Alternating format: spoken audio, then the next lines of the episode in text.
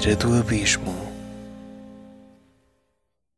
Simon Frankel, muito obrigado antes de mais por teres aceito este convite. Uh, E eu queria te começar por perguntar se tu- tu já estás numa fase da tua vida em que avalias as pessoas por se sabem dizer bem o teu nome ou não, ou se escrevem mal o teu nome. É que, é que eu- quando pesquiso sobre ti na internet aparece Simon Frankel, Simon Frankel. Sim, há no, uh, aliás, se fores ao IMDB, aparece o meu nome, escri- é é a mesma pessoa, aparece o Frankel escrito de três maneiras diferentes. Exatamente. E acontece muitas vezes quando telefonam uh, para casa do, de- de- das empresas uh, a fazer perguntas, não sei o que é, queres aderir isto, queres aderir àquilo, perguntam sempre pelo, ou pela senhora Simone, ou pelo senhor Simon, Simon Frank e depois hesita um bocadinho, deve ser. O que eu imagino é que as pessoas estão do outro lado a empurrar o papel para outra pessoa, para o colega, tipo, é pá, liga lá tu a este que eu não sei dizer este nome. Mas, mas o Simon, eh, ou seja, quando eu era puto, odi- odiava, odiava. Eu inventava sempre, que, por exemplo, ia ao videoclube e dava sempre o nome da minha mãe. Dizia, ah, eh, conta-te aí o nome da Ana Mafalda. Nunca dizia o meu, porque as pessoas ficavam sempre à nora. Eh, Quem é? Jaime? Jaime? A, Sa- a, a Saime? A, Sa, a Saime? A Saime? Semen, chamaram-me uma vez. Semen. E eu, hum, se calhar não. Se calhar não é esse o meu Terias nome. uma sensação na escola se tivesse esse nome. Sim, sim. Mas hoje, hoje em dia eu acho que Portugal, não é, há, há aí 10 anos para cá, que abriu muito, principalmente Lisboa, as portas a muita gente que vem de fora e, e as coisas chegam. Portanto, Simon já é um nome muito mais comum e hoje em dia gosto de ser Simon. não- E o meu filho, inclusivamente, é Simão. o mais velho. Assim querias a confusão, não estou a brincar. Ahm, mas tu, portanto, tu, tu. Parte da tua infância foi passada na Austrália? Sim. Certo. História curiosa. Eu vou começar, vou, vou, vou mais para trás. Fala, fala Yeah. da tua vida toda. Hum, os meus, o meu avô eh, era alemão Sim. e a mãe dele era romena. E eles eram todos judeus. Não é? A minha avó era húngara. Portanto, eles na altura da, da Segunda Guerra Mundial, o meu avô era, era judeu-alemão de Berlim, portanto morava mesmo no, no meio da, da confusão toda, Pois. e a minha avó em Budapeste. Hum, portanto, eles tiveram que fugir, não é? Hum, tive a sorte, a sorte do meu avô é que ele vinha de uma família endinheirada, como a maior parte dos judeus naquela altura, não é? Hum, e conseguiu, vendeu tudo e com duas malas cheias de dinheiro e um carro foram passando as fronteiras para fugirem para, hum, para a Inglaterra. Uh, foi onde ele conheceu a minha avó, que também tinha fugido, tinha ido para um, um colégio católico na altura, a minha avó, uh, como forma de também passar um bocado despercebida. Uh, portanto, eles conheceram-se em Inglaterra, foram viver para o Brasil, onde nasceu o meu pai e o meu tio. Portanto, o meu pai nasceu no Brasil. Uh, com 11 anos, eles foram, quando o meu pai tinha 11 anos, eles mudaram-se para a Austrália um, e o meu pai passou lá a maior parte da juventude, depois começou a trabalhar com o meu avô, que era, fazia, eh, era intermediário de importações e exportações e não sei o quê, uns negócios ruinosos, horríveis. Um, e, e depois o meu pai fez uma viagem para o Peru. E, e a minha mãe, que é portuguesa, portuguesíssima de gema, família brazonada e não sei o quê, tudo super. eh, Não muito chique, porque na altura não havia muito dinheiro, não é? Não- ou se tinha o Era o dinheiro, nome, era, era era mais o nome e não sei o quê. Depois do 25 de Abril, hum, a minha mãe, como não quis aderir às greves e às coisas que se faziam, não sei o quê, foi muito olhada de lado e foi muito hum, posta de parte e chamavam-lhe fascista e não sei o quê, porque ela não queria aderir às greves, porque ela era enfermeira. Queria era tomar conta dos doentes e estava-se a cagar para a política. Uh, decidiu tipo ir, ir para o Peru uh, ter com o meu tio ver se arranjava lá trabalho como enfermeira. Então mudou-se para o Peru durante uns meses, à altura em que conheceu o meu pai. E, porque eles tinham um amigo em comum uh, que, é, que é homossexual. Um, e então esse amigo levou o meu pai. Uh, eu sei, quis sair com o meu pai porque era amigo do meu pai e com a minha mãe porque era amigo da minha mãe. Mas arranjou uma, uma gaja para, para, para estar com o meu pai e arranjou um gajo. E, ah, e ele ia acompanhar a minha mãe como date, estás a ver? É claro que os meus pais conheceram-se e na noite em que se conheceram decidiram se casar. No final da noite o meu pai disse, então como é que é? Quando é que é o casamento? Eles estiveram lá uma semana juntos, depois o meu pai voltou para a Austrália porque ele estava em viagem de negócios mandou dinheiro à minha mãe para, para o Peru para ela, para ela apanhar o avião e para ir ter com ele à Austrália. E ela foi, passado três meses estavam casados. E ainda hoje são casados e felizes. Depois uh, foram viver para a Austrália, tiveram três lindos filhos.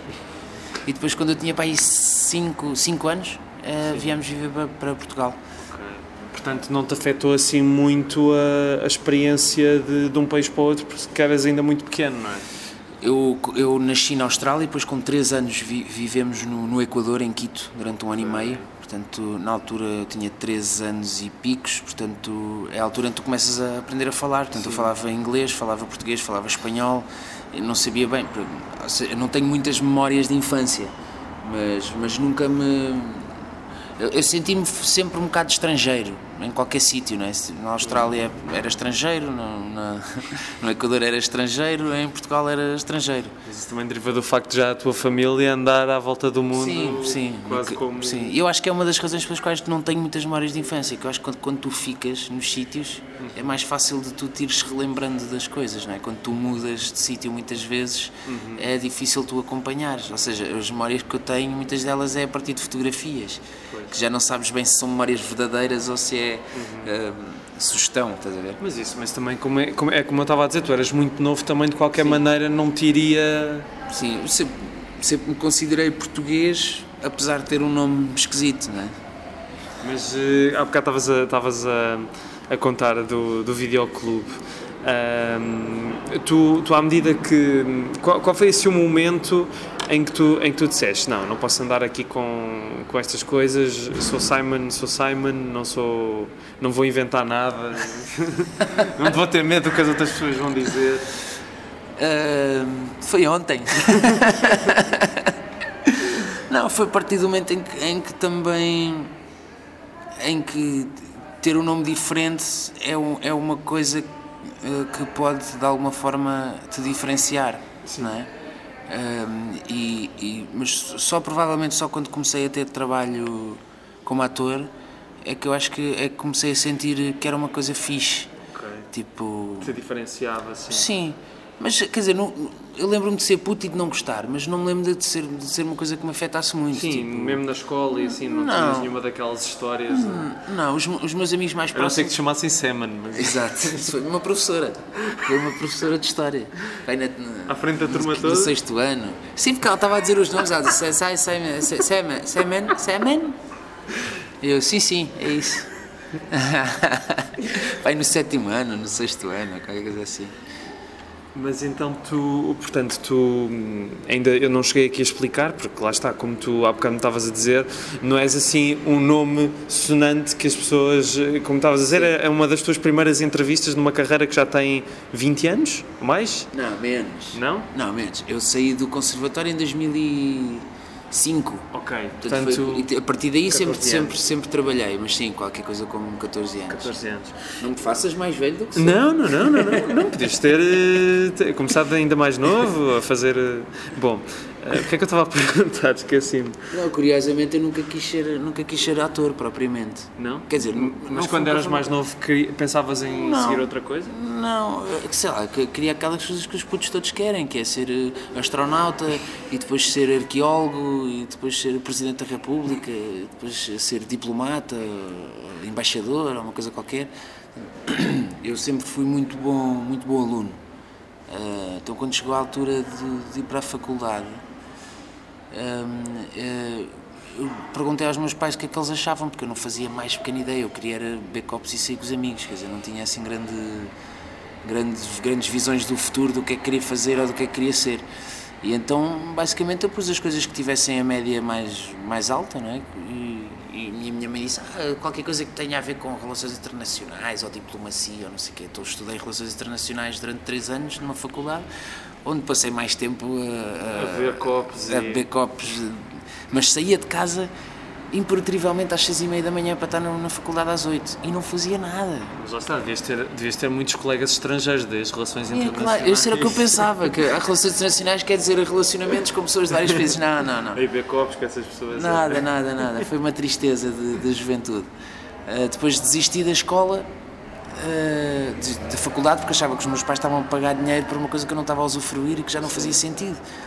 E eles ficaram muito preocupados na altura, tipo, então, mas não vais ter formação superior? Eu disse, eu quero, quero ir trabalhar para já.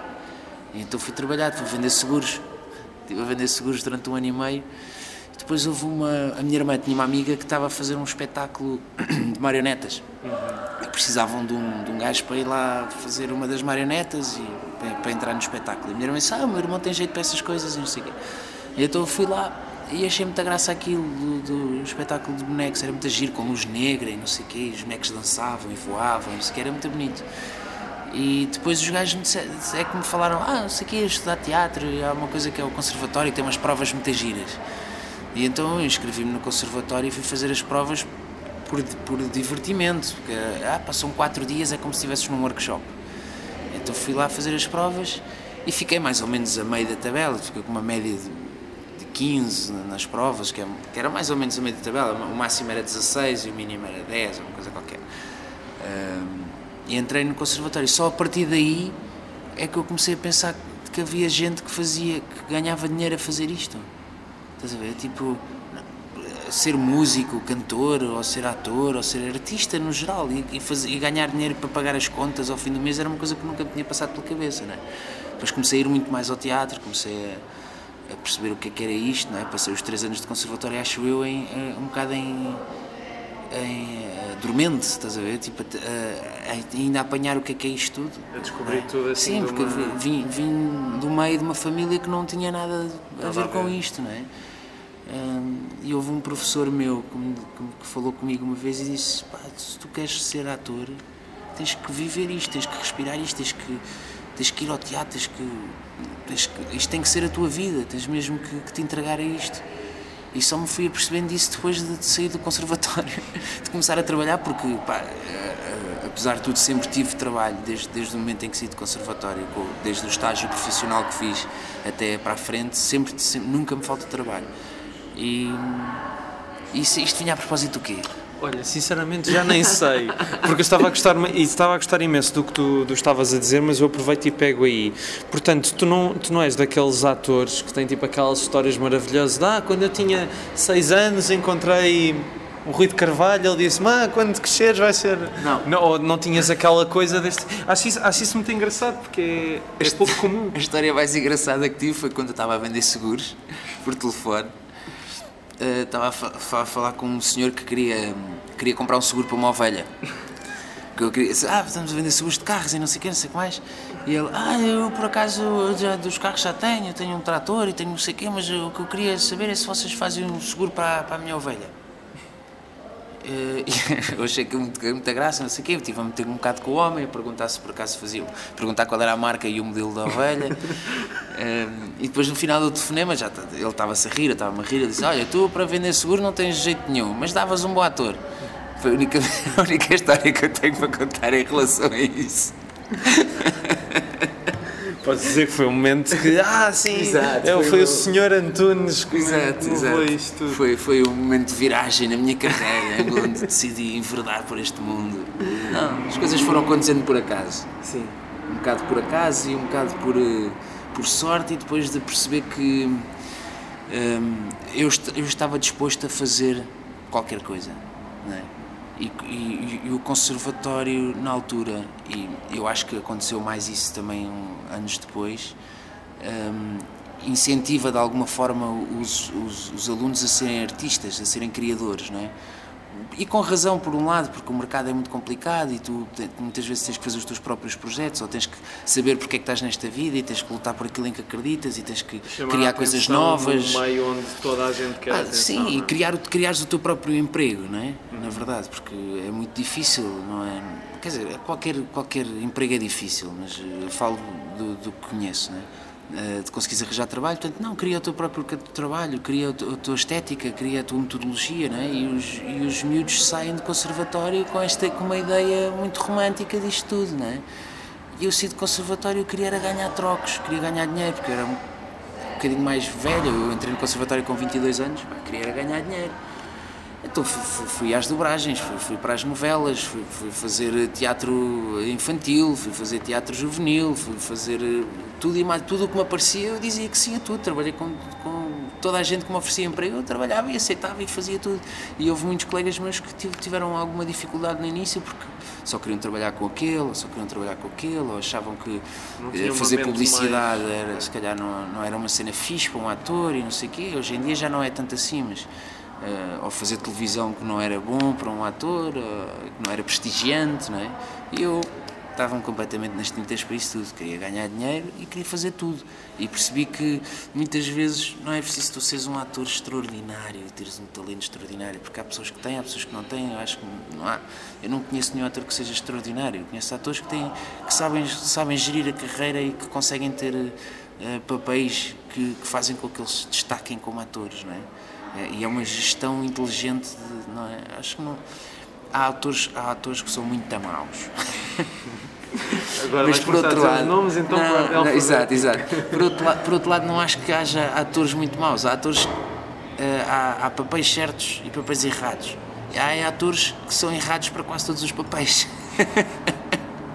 não é? E o trabalho é mais trabalhares a tua versatilidade e trabalhares uh, e, e saberes que tipo de ator é que tu és não é? e depois conseguir escolher os trabalhos certos. É? Um, um, um, dos atores que eu mais admiro, mais pela carreira e pelas escolhas, é o Nuno Lopes, por exemplo. Uhum.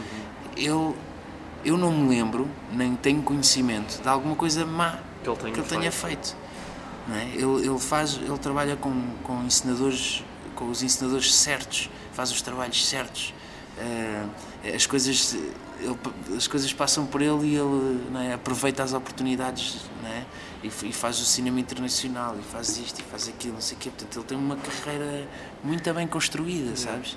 Eu acho que é, é, muito mais por aí e depois é, é, é, o facto de seres trabalhador, de seres persistente, de seres pontual, uh, de seres, bah, não digo simpático, mas ser, não seres desagradável, Sim. não é? essas coisas Sim, todas, para mim, pela minha experiência, e é a razão pela qual eu acho que muitas, muitas pessoas voltaram a trabalhar comigo, convidaram para trabalhar, é porque eu, eu cumpro. Não é? não é porque sou um ator extraordinário ou por, por isto ou por aquilo, é, é, as, as pessoas que cumprem. É? E eu, eu, pessoalmente, prefiro trabalhar numa equipa de, de atores que seja assim, que não sejam brilhantes, não têm que ser brilhantes, mas que, que sejam cumpridores, Sim, que do que trabalhar com uma diva que aparece em cima da hora do ensaio ou que parece um atrasado e que vai não sei o quê. Ah, só, Ninguém gosta, né, na verdade, né? Hum. mas eu acho que é essa persistência e essa forma de, de pá, como em qualquer emprego, não é? Sim. Como em qualquer emprego, tu trabalhas no escritório, se tu és pontual, se tu cumpres as tarefas, se fazes as coisas com cuidado e com brilho, as pessoas vão, vão querer continuar a trabalhar contigo. É? Exatamente. É um bocado, um bocado por aí. São, são os, uh, o meu pai dizia-me que, diz-me, quer dizer, dizia-me quando era mais novo, um, no final da vida, as, as poucas coisas que contam é o teu bom nome ou seja, as pessoas vão falar de ti um, pela pessoa que tu és e não por aquilo que tu fizeste. Vão dizer, ah, ele, ele, mas é, ele era bom homem. Ele era, e isso de alguma forma foi, foi influenciando a minha forma de, de encarar o trabalho, principalmente. É? Um, mas uh, apesar eu percebo tudo o que tu disseste e concordo também, mas acho que além de seres cumpridor e etc, também pela vasta carreira que tu tiveste, as vastas coisas que tu fizeste, também quer dizer qualquer coisa, que também tem jeito para alguma coisa. Uh, Sim, mas, mas, isso, mas isso é para os outros dizerem. É? Exatamente, exatamente. Portanto, uh, tu fazes teatro, fazes televisão, fazes dobragens. Nós estamos aqui a gravar esta conversa no Teatro Nacional Dona Maria II, enquanto estás a. vais ter espetáculo hoje, do Grande Dia da Batalha. Uh, Queres falar um bocadinho sobre. Eu, quando isto for para o ar já não, já não estará claro. em cena, infelizmente, Sim. mas gostavas de dizer alguma coisa sobre o teu papel neste, neste espetáculo? Uh, eu faço de. Uh, ou seja, o, o espetáculo passa-se todo na Rússia no início do século, uh, no início do século XX, não é? 1900 e. Sim, século XX. início do século XX. é, é, baseado no, no, no numa peça que se chama O Albergue Noturno, do Máximo Gorky, uh, que basicamente é o, uh, o, espetáculo é sobre um albergue, né, um sítio onde as pessoas vão uh, quando não têm nada, não é? os, os, pobres, os desgraçados, as pessoas que não têm dinheiro, então dormem todos ali naquele sítio, e é um bocado sobre. O espetáculo é um bocado sobre. sobre um, o não acontecer nada, não é? Tipo, estes sítios onde, onde as pessoas falam muito e acontecem coisas, mas de facto nada muda, não é? E o, o a minha personagem é um barão, portanto é um, é um homem que, que diz que, que, já teve tudo, que teve muito dinheiro e caleches e criados e, e tudo e mais alguma coisa, e que era muito rico e não sei o quê, e depois, eh, pelas vicissitudes da vida, perdeu, perdeu tudo o que tinha e acaba por ir parar ao albergue no meio dos outros. Não se sabe bem se, se ele mente sobre esta história, se, é mesmo, se ele era mesmo rico ou se não era, ou se está sempre a inventar tangas, porque eles são todos uns bêbados. Um, e, e, e, a personagem representa também uma, ao mesmo tempo representa uma classe social que vivia dependente dos, do, do, trabalho dos outros. Não é? Portanto, eram as pessoas que não tinham escravos, mas eram pessoas que tinham muitos servos, muitos Sim. não sei o quê, não é? E há, há, vários momentos onde, onde isso se nota, é, a, forma como ele está sempre acima e os outros estão sempre abaixo. Tipo, ele não carrega em peso, espera que os outros carreguem, não, não vai puxar a cadeira, os outros é que vão buscar a cadeira para ele, quer dizer, e, é, e portanto é, há essa dicotomia muito do, dos ricos e dos pobres e dos muito pobres e depois dos pobres que são pagos para bater nos mais pobres e, e depois ao mesmo tempo tem um texto escrito pelo Jorge Silva Mel e a partir de, de poesias de, de vários eh, autores que fala muito sobre a questão dos refugiados, um, sobre a questão. E, e, e, a temática é muito também virada para o, o desacreditar das, das, grandes. Um, das grandes questões éticas, das grandes batalhas, não é? das grandes lutas.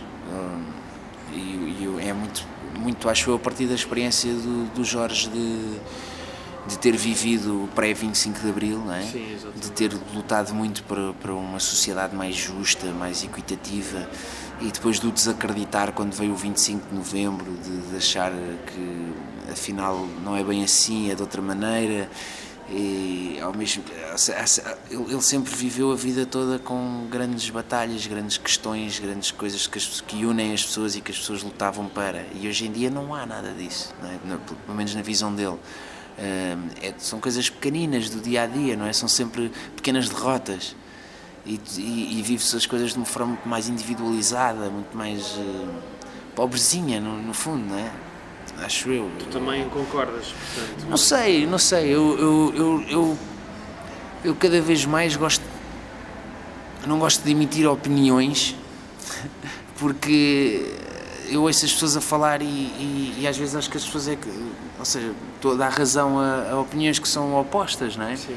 Um, Faz-me sentido quando ele o diz, estás a ver? Faz-me sentido quando é ele a contar a história. Um, e, e, nesse sentido acho que sim, acho que porque eu não me considero uma pessoa propriamente política, se bem que eu acho que dentro do meio artístico é muito difícil não ser. Não se tomar uma posição. Sim, é muito difícil não se tomar uma posição. Eu trabalho com o Teatro do Vestido, que é uma companhia que é, uh, cuja diretora artística é Joana Craveiro. E ela é uma pessoa que assumidamente faz espetáculos uh, de acordo com a visão política dela da sociedade. E ela tem uma visão política muito assumida, não é? uma, uma visão muito ela sabe exatamente aquilo que, que, que, acha sobre a sociedade, aquilo que quer. E eu admiro imenso isso, porque eu, não, eu muitas vezes tenho dúvidas e não sei, não é? Um, e, e, o trabalho dela é extraordinário nesse sentido, porque ela pega em qualquer assunto um, a partir da, da, da, vida das pessoas. Por exemplo, uh, em, vamos a, a, seguir este espetáculo, vamos, vamos para o Algarve fazer um espetáculo que se chama Viajantes Solitários, que, que foi um, um espetáculo que foi encomendado uh, pelo, pelo teatro em Viseu, como é que se chama o teatro em Viseu? Uh, pronto. uh, não me lembro. Uh, Também não estou a lembrar. Cuj, cujas é um mecenas, exato, okay. cujas mecenas é a Pat Inter, que é uma empresa de caminhagem internacional portuguesa. Um, e eu sei, pá, isto era giro, era fazer um espetáculo sobre caministas. Então convidar a Joana Craveiro para fazer esse espetáculo. Portanto, nós, nós uh, passámos 15 dias a entrevistá-los Uh, tivemos em Mangual, onde, eles, onde é a base deles, são 1500 caminhões e não sei o que, tivemos lá na base a conviver com eles, a entrevistá-los, a gravar algumas conversas, assim meio na secapa, a tomar notas, uh, a almoçar com eles, a jantar com eles e depois uh, partilhávamos as nossas ideias no fim do dia com a Joana Craveiro. Ficámos com centenas de páginas de transcrições das entrevistas e não sei o quê. Ela pegou naquilo tudo e escreveu um texto sobre, sobre essas, essas pessoas, sobre esses camionistas. Né? O espetáculo é feito dentro de um caminhão, é feito para 30 pessoas uh, de cada vez. Uh, e, e, e, é incrível no sentido em que ela pega naquilo e consegue dar-lhe um sempre um cariz político, consegue sempre falar sobre qualquer coisa que é, que é importante, que é, é para isso é que serve o teatro, não é? De alguma forma. Sim, acho que qualquer peça, qualquer filme ou qualquer livro, de qualquer forma, hum, com intenção ou não, acaba por ser um bocado político. Não, não estou a dizer que é de um partido, mas acaba por ter alguma tomar uma posição Sim. para alguma coisa. Eu lembro-me do, do Jorge Louraço Figueira, que era um crítico do público, que era um crítico do público de teatro um, e ele deixou de ser crítico do público, porque deixou de haver crítica do teatro no público, e em que, em que ele falava sobre uh, uh, desacreditar. Para ele, ele sempre acreditou que o teatro era um instrumento transformador da sociedade e não esta coisa mesquinha que se, que se vai tornando às vezes em que sobrevive o entretenimento, que é perfeitamente aceitável e, que, claro. que, e que também, também servirá para isso e também servirá para outras coisas, mas que, que, que desse lado de, de, de, intervenção não é? Uh, deixou, vai deixando de existir muitas vezes e, e, e, que ele fica desacreditado. Então ele diz: Não, eu então vou passar para o lado, lá das trincheiras. Ele sempre escreveu teatro e sempre uh, fez teatro uh, também, como interveniente ele diz: Não, eu vou, prefiro estar do lado lá das trincheiras a lutar por aquilo em que acredito do que estar de fora a ver isto acontecer. Qualquer coisa assim desse género. E eu acho que sim, acho que é importante. É importante, é importante de alguma forma fazer com que as pessoas se apercebam. Não sei se é, será que é? Será que o teatro é. O que é que tu achas? Achas que o teatro é importante na sociedade? Eu acho que sim. Como o quê? Como uma marca da cultura? Porque se a gente for ver a Grécia Antiga, ou os, ou os franceses, ou não sei o que, tem uma. uma o, que é, o que é que te lembras de um povo, não é? É a cultura. É? Sim, é o que, exatamente. É, o que fica. É o que fica, não é? Não é, é, é a cultura. Quer dizer, fica. A arquitetura também, sim. não é? Fica, quer dizer, há muita coisa da Grécia Antiga que nós hoje em dia mas não temos acesso. Fundo, e, no fundo, mas... tu queres escolher, pá, tens fome. Sim. Pá, vou comer maçãs, não vou ao teatro. Sim. Estás a ver? Uh, mas de qualquer forma, mas, mas, mas uh, estamos aqui a entrar num, num aspecto que eu acho muito interessante, porque há muito, essa, há muito essa coisa e há também para outros quadrantes, tipo, ah, não vou pagar 6 euros por um bilhete de cinema, assim. Epá, ok, mas uh, eu acho que a maior parte, muitas pessoas, eu sei que há uma grande parte da sociedade que pode não se dar a esses luxos com aspas muito grandes, mas quer dizer, os estádios continuam cheios, uh, coisas, concertos custam 60 ou 70 euros por bilhete continuam cheios, não é? Tipo, por pagar 10 euros para ir ver uma peça de teatro, 10 ou 15, ou se for a ópera, muito mais, não é? Que, que, que as pessoas morrem, entre aspas, eu pelo menos. Todos os, todos os espetáculos que tenho vindo cá ver no, no Dona Maria têm tido sempre uma afluência bastante boa. Porquê que as pessoas não vão? Não é? Mas as pessoas não vão?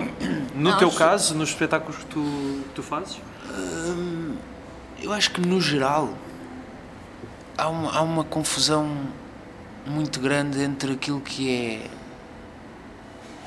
é uh, um luxo um, e aquilo que é um direito. Eu não acho que o teatro seja um luxo, estava mesmo a dizer entre aspas. Mas é, mas é não é? Se tu, se tu vais, ao, por exemplo, aqui abaixo ao La Féria, ele, ele trabalha por conta própria, tem uma empresa, é? faz os espetáculos, paga os espetáculos e os bilhetes são 25 ou 30 pois, euros. Isso sim, é um luxo. Isso sim, é um luxo sim. Mas, mas, mas ao mesmo tempo uh, será serviço público. Tu tens carrinhas e carrinhas e carrinhas que vêm de Alpiar, sei de não sei de onde, não sei o que mais, uh, que as câmaras municipais uh, ajudam a, a, pagar as carrinhas para trazer as carrinhas todas para irem ver o La Féria, percebes? Se calhar também é serviço público de alguma forma, não sei todas. Uh, eu às vezes, sei lá, eu confundo um bocado depois a falar sobre isto, porque há, há tantas opiniões diferentes, mas, mas sobretudo, um, eu acho que há uma. Um, uh, essa, essa conversa da subsídio ou dependência, ou porque é que vocês não fazem espetáculos que as pessoas queiram ver. Sim. Que é para encher salas, que é para poderem pagar os espetáculos. Uh, para já há uma, uma coisa essencial, que é um espetáculo é uma coisa muito cara e, e está no, um, um, dos direitos do, do, do, cidadão é o acesso à cultura. Portanto, se tu tiveres que pagar 30 euros para ir ver um espetáculo ou 40 para o espetáculo se pagar a si próprio, deixa de ser um direito, não é? Sim, passa a ser um luxo. Portanto, esse direito acesso à cultura, e para que é que serve o direito do acesso à cultura? Eu, eu acho o problema, o problema aqui é que eu acho que quando as pessoas falam disso, de fazer peças assim assado, estão mais a pôr à frente o seu gosto pessoal do que o valor da. Porque é assim. Não, as pessoas estão a pensar, as pessoas estão a pensar na- na- nas questões económicas e, e, é, e é demagógico tu pensares tipo a 0,1% do dinheiro do orçamento de Estado vai para a cultura. Pois.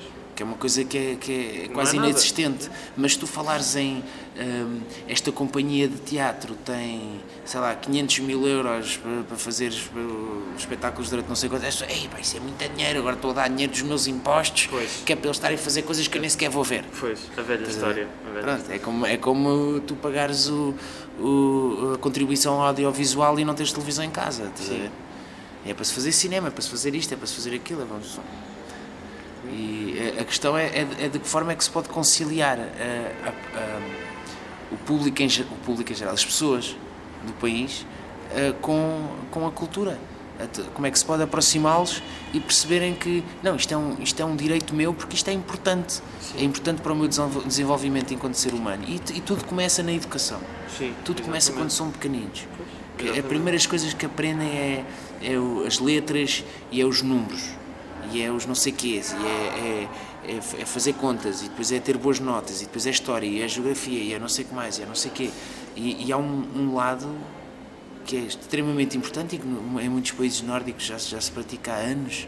E, e, hum, e que já existe mesmo há, há quase 100 anos essa coisa da educação pela, pela cultura ou pela Exatamente. arte ou, não é? ou, através da bom. arte e, e que, e que está comprovadíssimo que, que as pessoas se tornam seres humanos mais inteligentes, mais cultas, mais melhor pensantes, eh, com, com, com- com me- melhor raciocínio, mais, mais criativas e mais felizes, no Exatamente. fundo, porque têm isto.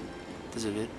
Mas, por exemplo, se eu falar com o meu cunhado, ele tem uma, uma opinião completamente contraditória. Sim. Completamente contrária, Mas, aliás. mas eu, eu acho que é disse, isso. "Epá, Eu não, não me apetece ver isso. Sim. Não, mas a, a questão é. A questão é eu- eu- sim, a mim também às vezes me apetece ir à Sim, praia, eu não é? prefiro mil vezes ir à praia do que trabalhar.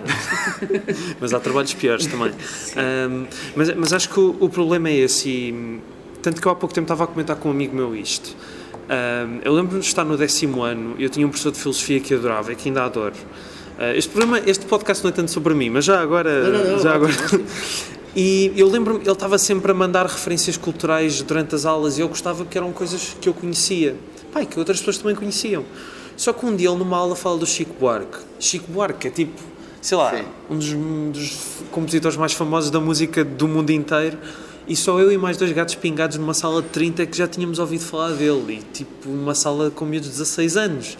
Uma coisa que para mim era natural saber desde sempre. Ah, só, só que eu acho que, de qualquer maneira, ah, ou, ou não é, ou em casa, ou pelo menos a escola também devia ter esse papel, não é? Porque pode ser mais tarde, mas mais tarde depois pode despertar eh, qualquer coisa que depois pode ser importante daí para a frente, nessa, nessa abertura para a cultura, para coisas que são um bocadinho fora da caixa, entre aspas. Não sei se. Eu tenho a experiência, eu tenho dois filhos pequeninos, um com quase 5 e outro com quase 3, portanto tem 4 anos e meio, 2 anos e meio. Sim. Um, e e eu, como, como pai, sinto muito essa responsabilidade, e como ator, não é? Casado com uma atriz, sentimos muito essa responsabilidade de alguma forma de, de, de educá-los para, para poderem usufruir de, da cultura, não é? Para, para, para, serem pessoas que vão, para, seja concertos de música, seja teatro para a infância, Sim, que há muita que coisa a acontecer para, para os miúdos, seja para as artes plásticas, seja qualquer coisa que, que, que, que estimule a criatividade deles. E eu noto que, que, que é uma coisa que, que de facto tem um efeito muito positivo na vida deles. Portanto, eu como pai já tenho, já tenho tô- estou atento a isso, não é? Hum, na escola é, é, é muito complicado. Porque a, a escola está feita de uma forma muito Formatada? Formatada e, e de alguma forma castradora. Por- por- por- Porque depois de repente tens hum, uma data de educadoras que a culpa não, também não é delas, porque são muito mal pagas e auxiliares que são muito mal pagos, que não têm a formação suficiente, que estão cansados, que estão fartos de. de pá, porque quando tu ganhas mal, estás sempre muito mais cansado. As coisas custam muito mais a fazer, não é? é tudo muito mais difícil. E isso é um, é um ponto essencial, porque eu noto que muitas das educadoras pelas quais fui passando até têm essa vontade. Só que depois entra a burocracia toda pelo meio, e depois tem, tem que preencher os não sei quês e tem que ensinar as, uh, as coisas certas e tem não sei quê. Yeah, quer dizer, se tiveres dinheiro, em Portugal, se tiveres dinheiro, tu consegues meter os teus filhos em escolas muito boas a esse nível. Escolas muito abertas em que, em que não há disciplinas, Sim. em que não há nada, em que os miúdos escolhem aquilo que querem aprender todos os dias e depois têm que decidir uns com os outros aquilo que aquilo que toda a gente vai fazer naquele dia. Sim. Portanto, eles desde pequeninos aprendem sobretudo a gerir, não é? a, gerir, a gerir as suas próprias emoções, a gerir a relação com os outros, a gerir hum, a, a, vontade e a importância que eles dão ao conhecimento, não é? a vontade de brincar e a importância que dão ao conhecimento, ou de que forma é que se podem juntar as duas coisas, quer dizer, há, há uma data de coisas, método de ensino moderno, Pestalozzi, o, o, há uma data de, de, escolas diferentes que em Portugal, neste momento, é só para quem pode, não é? Ou, ou, para quem está disposto a fazer esse esforço financeiro. Pois, é? E há, esse, há essa ideia de que a cultura é para quem pode, não é? Há essa ideia errada que Sim. se as pessoas se calhar investigarem um bocadinho percebem que se calhar não, não é bem assim. Se calhar é falta de informação das pessoas. Isto está a ficar muito mais profundo do que eu estava à espera. Sim, pá. Eu sou uma pessoa muito profunda, eu. mas sim, não, mas é, são questões que eu, pá, quando tu tens filhos começas a pensar muito mais nas coisas, acho eu. Não, não é que tenhas que ter filhos para pensar nas coisas, mas. Vou já tratar disso. Exato. Mas, mas o, facto, o facto de os ter, pelo menos na minha vida, sinto que há muito mais coisas que. Pá, porque eu passei por uma fase em que estou-me a cagar, meu, eu quero é trabalhar. Estou-me a cagar. Eu lembro de ter uma conversa com a Mónica Calho, uhum. que é uma atriz extraordinária, uma criadora fabulosa, não sei o quê. Eu, eu perguntei-lhe: Oh, Mónica, mas é, é preciso sofrer sempre assim tanto? Porque os espetáculos dela são coisas que Sim. saem mesmo das entranhas e que são coisas muito difíceis, são difíceis de parir. E, e, e ela disse: Sim, Simplesmente. Eu fiquei a pensar naquilo, porque hum, há, há, uma, há, um lado da criação que vem, vem pela dor da, da entrega total, estás a ver? Que é. O resto vai ficando para trás, mas aquilo é a coisa mais importante da tua vida. E, e quando, quando tu crias dessa forma, sofres boé, mas tens a possibilidade de fazer coisas extraordinárias, não é? Uh, e eu sempre tive uma visão muito relaxada uhum. em relação a isso, em relação ao trabalho, à criação. É pá, eu quero é, o que eu quero é pagar as contas e dar miminhos aos meus filhos, estás a ver? Sim. Ter tempo para estar com eles. Sim. Depois depende muito das prioridades que tens na vida.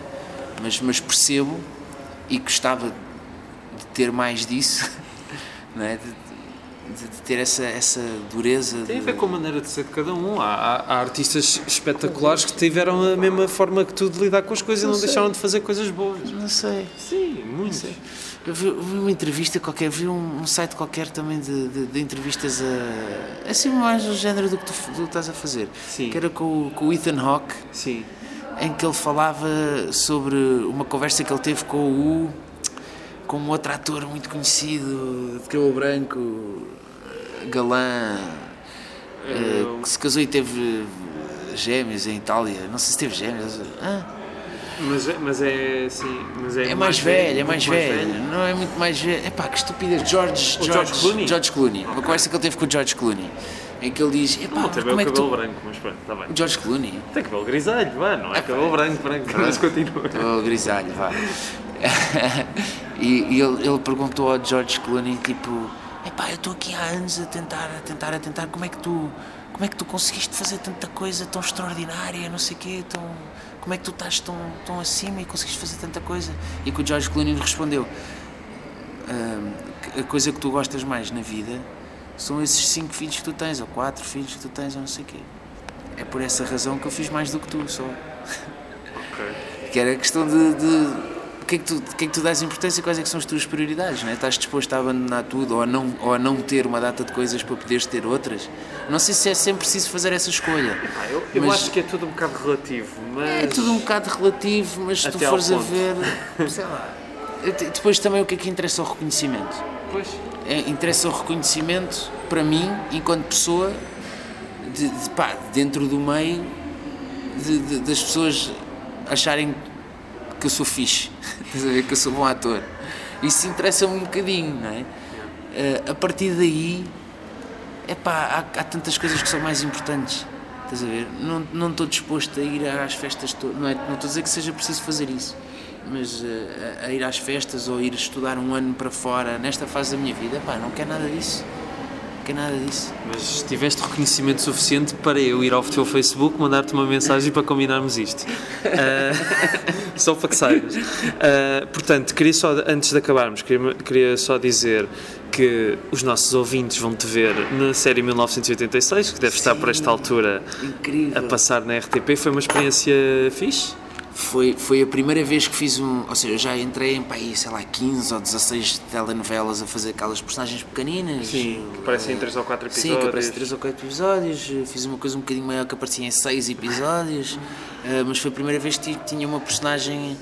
Um, do elenco fixo, vá, em que, em que, tem uma evolução ao longo da história, tem a sua própria história, tem coisas que, que, que, que acontecem à volta de, daquela personagem. Mas de um professor, certo? Sim, de um professor uh, homossexual. Ok. Uh, que é, pronto, é a curiosidade da, da, personagem, ser, ser um professor homossexual em 1986 tinha muita. Era um, era, não era fácil. Sim. É? Muito, hoje em dia também não é. Mas na altura eu. era bem pior, sim. Sim, na altura era bem pior. E ele é uma pessoa que até está relativamente em paz com, com essa situação. Portanto, é, é um bocado a história dele. Ele é o melhor amigo da personagem, de uma das, da professora que faz a professora, bah, personagem principal. Não sei se é, mas os personagens principais são os miúdos, não é? Sim. Esta professora, que era a Teresa Tavares, portanto, nós fazemos parelha, tipo, o um amiguinho dela, que ela confidencia e conta-lhe os segredos do, deste, que, depois que andou a namorar com aquele e depois fez não sei o quê. Uh, portanto, foi, e, e pá, e um texto muito bem escrito pelo, pelo Nuno Markle, pela irmã do Nuno Markle e pelo Pedro Homem Fonseca. Filipe Homem Fonseca. Filipe Homem Fonseca, exatamente, desculpa. E, e, e realizado pelo. Ai, Henrique Oliveira. Henrique Oliveira, exatamente.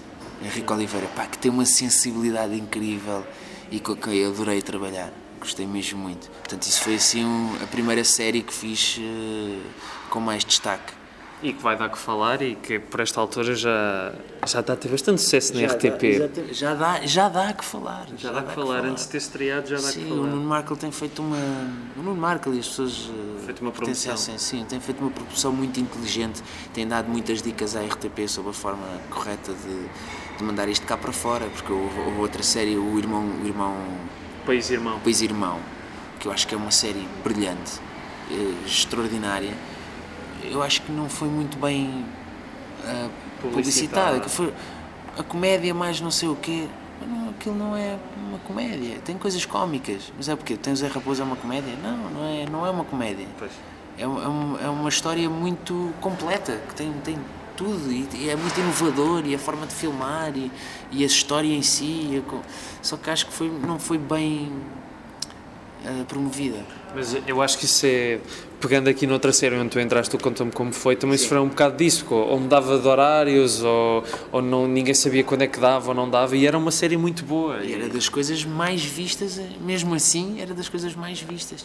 Pois é, aquilo depois meteram-se outras coisas pelo meio, que foi a mudar a produtora do filme, quando, quando mudou a temporada, e houve muitas coisas que, que, que podiam ter corrido melhor. A história também, os, as pessoas que escreviam também, também mudaram.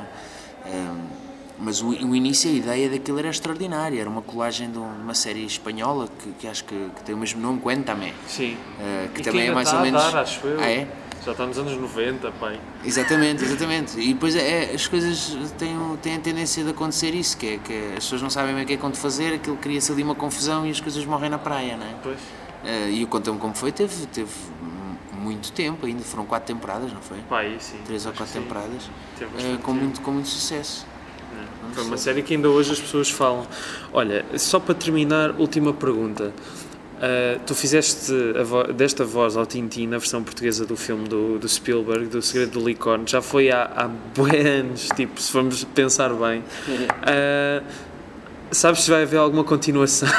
é que o filme acabava em aberto e eu gostava Acaba. imenso de ver o. o originalmente, um, é, o filme foi pensado dependendo dos resultados de bilheteira, foi pensado ser uma trilogia. Sim. A primeira realizada pelo Spielberg e produzida pelo Peter Jackson, a segunda realizada pelo Peter Jackson com Produzida. produ- produzida pelo Spielberg e a terceira depois não, não sei como é que iria ser.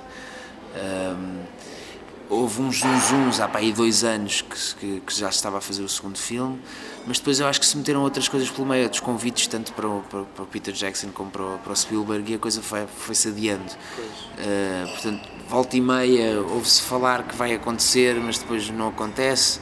Eu sei que se fosse acontecer, eu saberia pelo menos com um ano de antecedência, que é quando, quando o processo se inicia, não é? Quer dizer, olha, está-se a fazer, uh, uh, vamos começar a trabalhar nisto.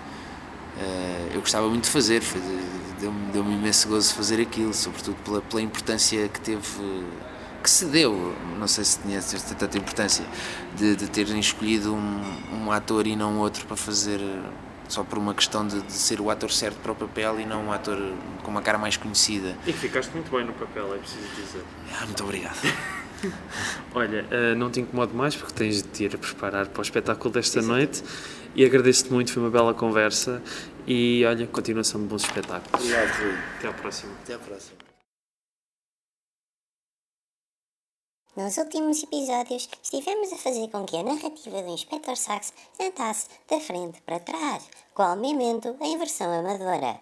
Agora chegou a altura em que ficámos sem mais ideias para andar mais para trás no tempo, por isso vamos ter que voltar ao presente da história. Vamos recapitular tudo o que se passou. Portanto, o Sr. Sachs fez-me interromper a Eucaristia para me dizer que quer encenar a sua própria morte e que seja eu a fazer a missa do funeral. Sim, Sr. Padre, basicamente é isso. E, apesar de ter tudo certinho e de nenhum pormenor poder falhar neste seu plano, que, como me descreveu, é simplesmente. Genial, doutor. Isso, genial! Prefere, de qualquer maneira, deixar um testamento para prevenir alguma eventualidade improvável. Ó chefe, só quero ajudar, não é? Quer dizer, isto, acho que este plano é, é muito giro e, e pronto, tudo que tiver ao meu alcance. Pronto, agora não te esqueças de pedir ao pessoal para estar lá às sete e meia em ponto. Tragam as armas, façam os brutos, como eu disse. E, portanto, é isto. Não te esqueças de lhes dizer, porque é muito importante que eles estejam lá a horas, a tempo e a horas, senão o meu plano não vai funcionar.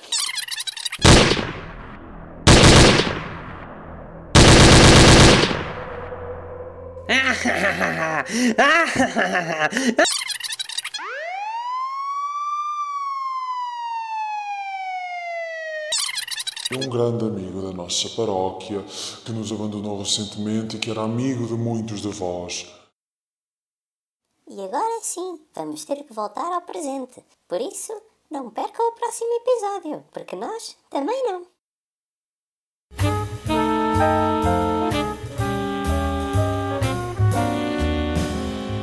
À beira do abismo.